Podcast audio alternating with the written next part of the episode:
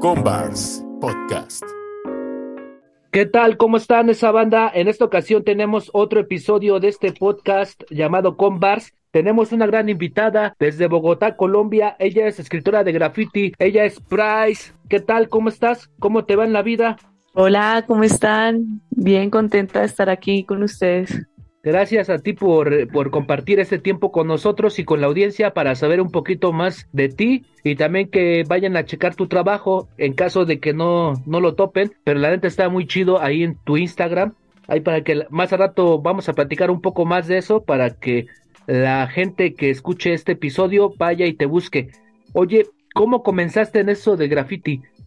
Eh, yo comencé cuando tenía eh, como 20 años. Eh, la primera impresión que tuve de graffiti fue con las personas que estudiaban en la universidad, pero en esa época pues eran en su mayoría eran hombres los que realizaban este tipo como de graffiti. O sea, pues bueno, los que en ese momento yo conocía. Y me empecé a involucrar y empecé como, como a pegarme mis, la verdad siempre empecé a hacer como ilegales. Empecé primero como que solo conocí la parte del graffiti ilegal y le empecé a meter la ficha buscando portones, rejas y, ya, y así fue como empecé a, hacer graffiti. ¿Este sobrenombre fue desde el principio o tenías otro? Yo tenía otro sobrenombre eh, que era como muy similar a lo que es mi nombre real, entonces empecé con este, pero después de, usar este, yo me, mudé de casa y pues como que también dije, ah, sería bueno como aparte de que me puedo mudar de casa, estar en otro lado, sería bueno también cambiarme la chapa y empezar de nuevo. Y ahí fue cuando ya empecé con el, el Price hace como unos cuatro años. ¿Y, esa, ¿Y este Price tiene algún significado o, o así simplemente es el juego de palabras que te gustó a la hora de pintarlo?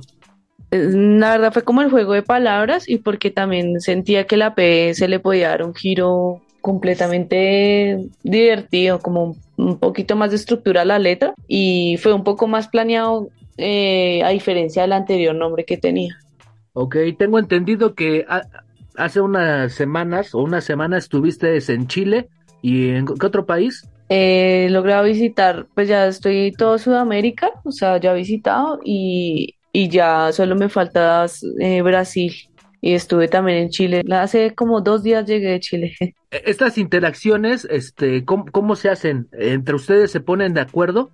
No, o sea, pues la verdad, esos son como convocatorias que hacen públicas en Instagram, en redes sociales, y pues tú envías tu portafolio. Yo tengo un portafolio como bueno, como que me he encargado de, pulir mis piezas para que puedan servir para este tipo de eventos, ¿no? O sea, no, no, no, no adjunto un throw sino adjunto una pieza completamente full color, que a la gente le guste y, así es como yo paso a ese tipo de eventos. ¿Y te has dado cuenta así de qué diferencias hay entre qué país, en, en nivel de graffiti me refiero? ¿O es la misma interacción? No, la verdad que viajar me ha abierto mucho la mente porque eh, en Colombia se vive completamente diferente a lo que a lo que es este tipo de eventos y aparte que igual me gusta como que se me da la oportunidad y el chance de competir también con los hombres que también igual siento que los chicos tienen un poco más avanzado el tipo de graffiti yo creo que obviamente pues porque llevan más tiempo y a veces me, me honra y me pone muy feliz estar eh, como también en el mismo rango que, que los chicos, ¿no? Entonces, sí he notado mucha diferencia porque igualmente en este tipo de eventos van gente que ya cuenta con una trayectoria, son un poco más famosos, son más pulidos. Eh, también hablemos de que pues en Colombia los aerosoles son tan costosos que las personas optan por solo pintar con látex y, y un poquito de aerosol, ¿sí me entiendes? Entonces, ese tipo de eventos también me da la oportunidad de, de primero, de que pues cuento con la pintura y la gama necesaria para poder hacer una creación y de pronto de conocer un poquito más de graffiti desde lo más pulido. Y tu experiencia a partir de la gente, ¿cómo, cómo crees que en cada sitio cambia cada, las personas me refiero, las que van pasando, este, cambia un poco eh, la aceptación o cómo es esa situación? ¿Cómo ven el grafiti hoy en día en esos diferentes países? En cada país me he dado cuenta que mm, cuando más rango hay en el estrato social? Como diría yo que Chile es uno de los países más, como más costosos de, de todo Sudamérica. Eh, primero, la aceptación social, como que tú estás pintando, pero la gente jamás te dice, como lo que pasa aquí en Colombia, que pasa el taxista y te dice, oiga, esto es de puro, o sea, qué, qué mal gusto que hagan eso, esto es de puros pandilleros. Eh, entonces, la aceptación social que hay allá, como que la gente realmente no le importa lo que estés haciendo, si estás haciendo graffiti, nadie te va a decir absolutamente nada. Y en parte también me he dado cuenta que, eh, pues de pronto en cada país es como diferente la, la manera en la que se vive el graffiti. De pronto aquí en Colombia he sentido que lo que se vive en graffiti es como la típica persona que vive en el underground, que no muestra nada, que, que el que más malo es es el mejor grafitero, mientras que en otros países me he dado cuenta que la mayoría de, grafiteros son adultos, son 40 años, he conocido escritoras que tienen tres hijos, cuatro hijos y que aún así logran mantener su estilo de vida de graffiti. Entonces me parece mucho más admirable la persona que logra mantener su vida laboral estable y a la vez mantener el graffiti estable. Entonces también me ha abierto mucho la mente de, para dónde, o sea, de hacia dónde quiero llegar con el graffiti. Ok, sí, eso te pregunto porque a veces siento que en cada país, pues como lo mencionas, es diferente, ¿no? Como, cómo se ve. Ya has venido a México, ¿no? ¿Y Sí, en- qué tal te pareció acá de este lado? México es increíble, México es un, un país donde se abre mucho la oportunidad de, de conocerse como artista, sentido que es una escena que apoya demasiado a, lo- a la gente, Eh, además de eso que los aerosoles son demasiado eh, económicos, estamos hablando de que son como a 10 mil pesos colombianos cada aerosol y es de buena calidad. Entonces es un país que no solo hay que ir una vez, sino hay que ir muchas veces. Además que es demasiado económica la comida. Entonces no es como digamos en Chile que este, eh, la- lo que estuve comiendo fue solo pan y es súper costoso. Entonces como que siento que en todo tipo de aspectos es uno un país para poder progresar y, y poder también hacer una carrera como artista en ese país. Aquí dentro de la cultura del hip hop, el graffiti en sí es de los que está más avanzado, aquí en México me refiero, Sí. porque en cuestión de, de rap, de todo ese, va un poquito, un poco más atrás. Y no, no me había dado cuenta, yo pensé que los aerosoles en sí eran un poco caros acá de este lado. Pero lo que menciona sí realmente será porque a lo mejor aquí hay muchos grafiteros de antes que han hecho marcas y de esa manera han hecho que la pintura es un poco más accesible para la gente que, que pinta, vaya, ¿no? En expos, en todo este tipo de cosas. A lo mejor puede ser por ahí, ¿no? Sí, la verdad que eh, es muy económico y pues el- es de muy buena calidad el aerosol. Entonces vale la pena, vale la pena mucho comprar allá aerosoles. Ok, ahí para que pues apreciemos un poco es, es de esto, ¿no? Que nosotros estamos de este lado. Oye, Sí, claro. ¿qué otra actividad aparte de graffiti te gusta? Eh, bueno, yo me dedico, yo estudié diseño gráfico y me dedico a manejar eh, algunas cuentas, como soy como community manager, entonces me dedico a manejar cuentas de Instagram. eh, la verdad que yo me dedico completamente a, a, a mi carrera como artista, entonces en mis hobbies lo único que hago es como pintar, si no estoy pintando estoy dibujando o siempre estoy tratando de cambiar las técnicas porque a veces me aburro mucho de hacer lo mismo. Entonces si no estoy, estoy tatuando, si no estoy tatuando estoy pintando, estoy haciendo cuadros, acrílico. Siempre como que he intentado vivir una vida completamente siendo artista. Eh, esto de la mercancía que he visto que haces, eh, ¿en dónde la puede conseguir la gente que esté interesada? Tanto los canvas, he visto que también haces sobres, este, playeras, ¿dó- ¿dónde? ¿O hay una cierta temporada que sacas? Eh, pues la verdad no soy tan activa sacando cosas como, o sea, sí, soy- sí he sacado varias colecciones, eh, pero la verdad es que no sé, siento que a veces es- en Colombia no hay tanto apoyo y me encantaría que, que realmente hubiera más apoyo en cuanto a que me compraran quizás unas camisas, unas poleras, ¿sí? Eh, pero pues de vez en cuando sí trato como de mantener un poquito la merch activa. Eh, entonces tengo mi página online que es Envy Carter. Esta tiene envíos a todo el mundo y eh, siempre que igual viajo a, a los países con un festival, eh, siempre llevo la mercancía conmigo, así que pues pueden también siempre estar pendiente de las fechas en las que estoy visitando quizás México eh, o quizás el país que sea y ahí siempre llevo algunas cositas. También esto del tatuaje, cuando vienes a otros países, ¿tatúas o eso no, no lo implementas cuando sales? Eh, sí, pues la verdad que eh, sí trato de siempre pues llevar como la máquina, en algunos países no, porque quizás como migración es un poquito complicado con los colombianos, entonces si digamos yo llego a llevar la máquina piensa que me voy a quedar, entonces en algunos sí he optado por llevarla, en otros no, pero igual siempre estoy como avisando en mis redes si, si tengo agenda disponible, y si no, y pues a veces como pintando se va tanto tiempo, entonces trato de organizar un poquito más los tiempos para poder parar las citas de tatuaje.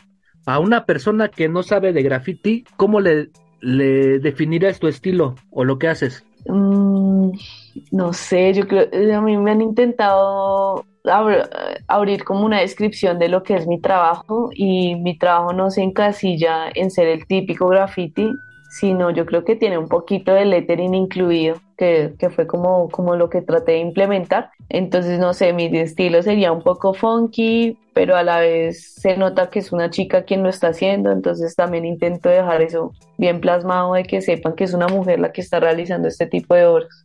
Sí, la neta, a mí me llamó mucho la atención, que es, bueno, tus letras con diferentes colores y los gatos, ¿no? Los personajes que vas así como colocando, ¿no? En ciertas piezas. Sí, pues me gusta mucho jugar con, con el vector. Sí, sí.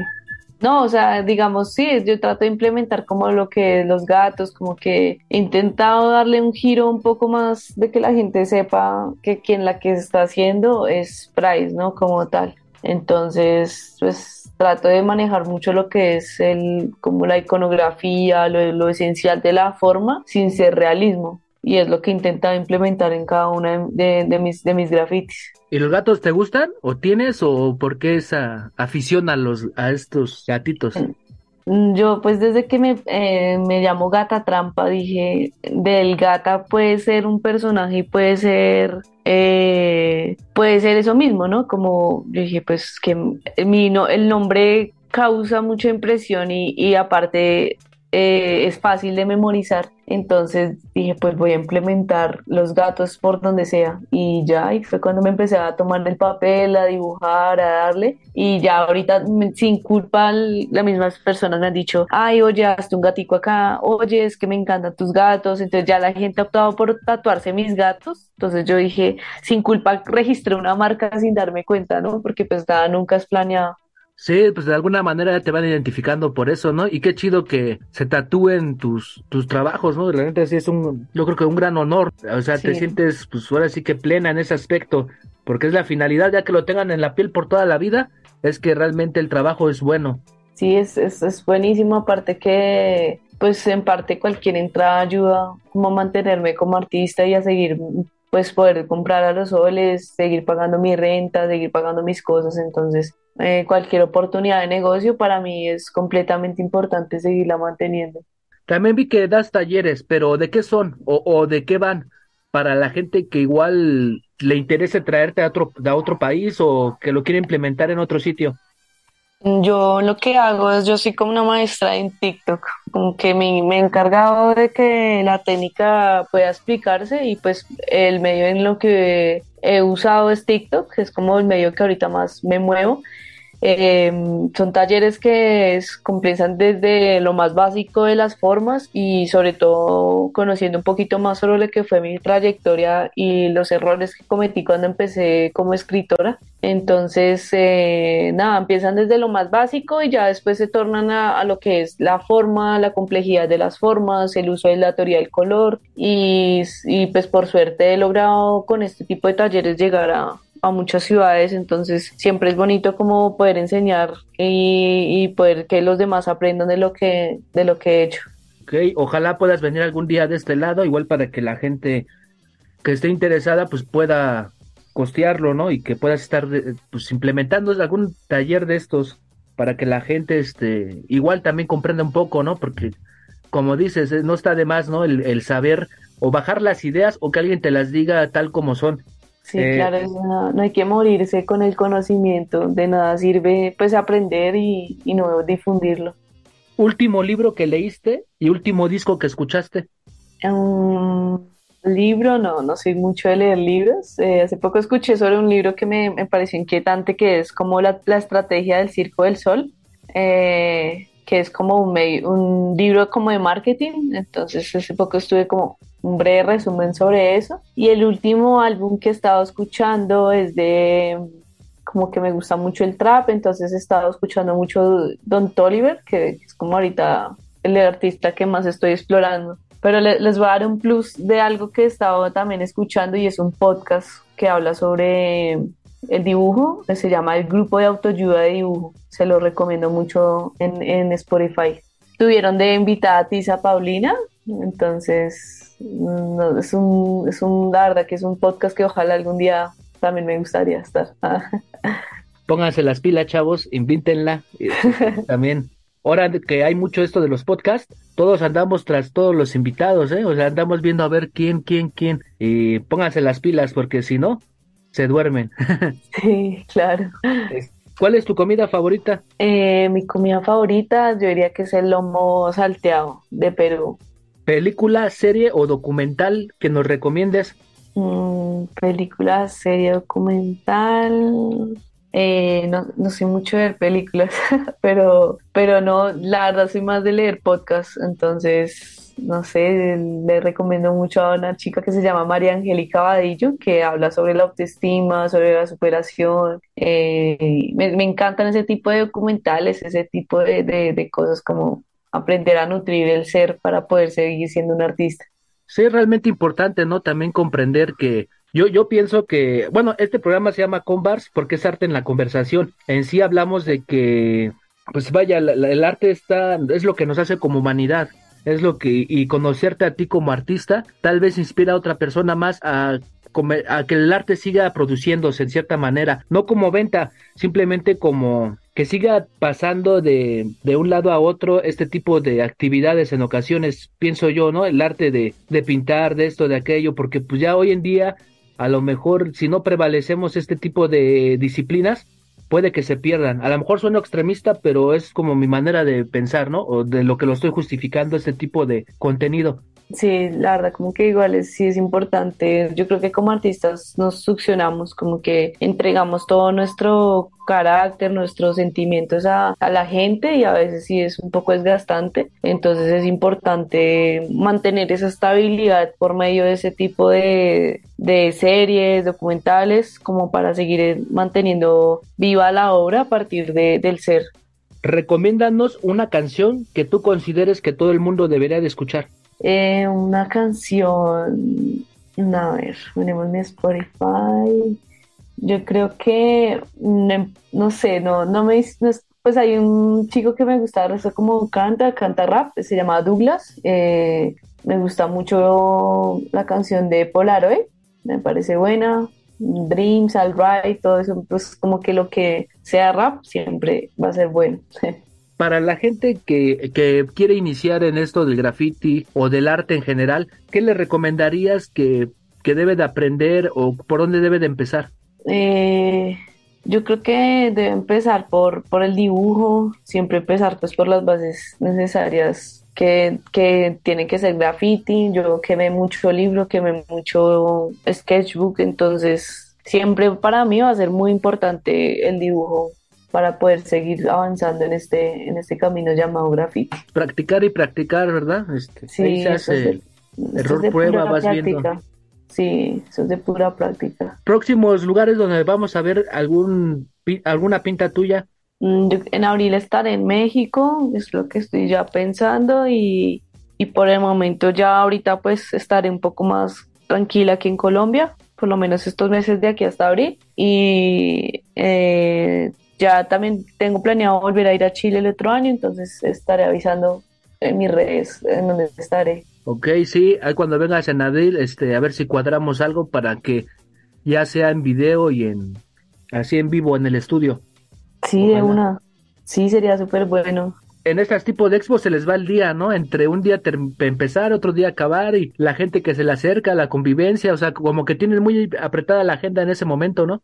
Uy, sí, esos los días de eventos cuando uno más se quema, porque es el sol, estar pintando, em, de pronto alzar aerosoles, maletas pesadas, uno termina quemándose y estando cansado. ¿En dónde te pueden seguir? Dinos tus redes sociales para que la gente pues vaya y te siga y vea tu trabajo. Eh, pueden buscarme en TikTok como arroba gatatrampa, en Instagram igual, gatatrampa, y en fanpage en Facebook estoy como Price, entonces ahí pueden encontrar mis redes sociales.